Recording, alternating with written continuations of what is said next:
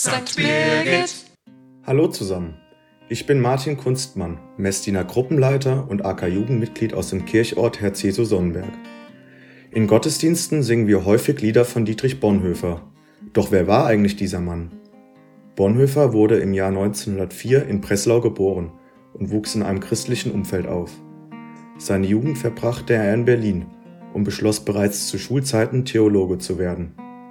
Bereits mit 24 Jahren habilitierte er und wurde Privatdozent für evangelische Theologie in Berlin. 1933 kam dann Hitler an die Macht. Schon früh erkannte Bonhoeffer die Gefahr der Nazis. Hitler und seine Mitstreiter versuchten auch zunehmend in der Kirche Einfluss zu gewinnen.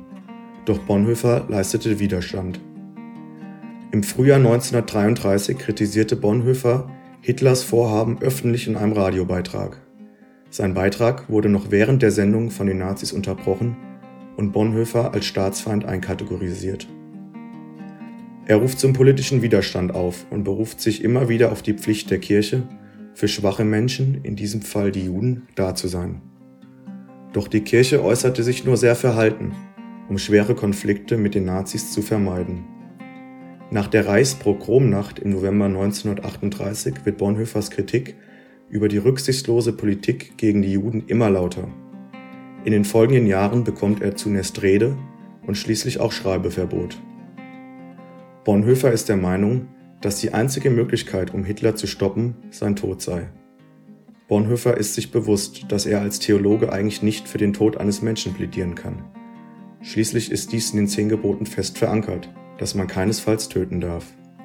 Doch gleichzeitig ist er sich sicher, dass Worte Hitler nicht mehr stoppen werden und er sieht es als christliche Pflicht, sich gegen diese Verbrechen, notfalls auch mit Gewalt, zu stellen. Er schließt sich einem Bündnis an, das ein Attentat auf Hitler plant.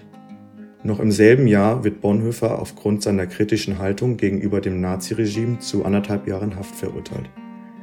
Ein Jahr später erfährt er noch im Gefängnis, dass ein Attentat auf Hitler stattgefunden hat, was Hitler allerdings überlebte. Die Nazis ließen daraufhin 7000 Menschen, die potenziell verdächtig waren, verhaften.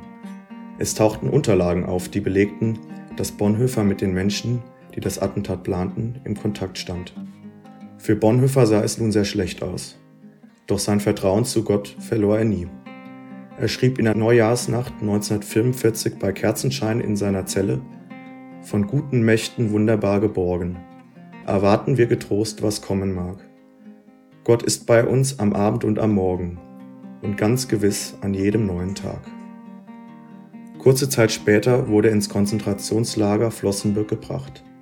Nachdem die Nazis im April 1945 den Krieg verloren, ließ Hitler viele Menschen hinrichten, darunter auch Bonhoeffer.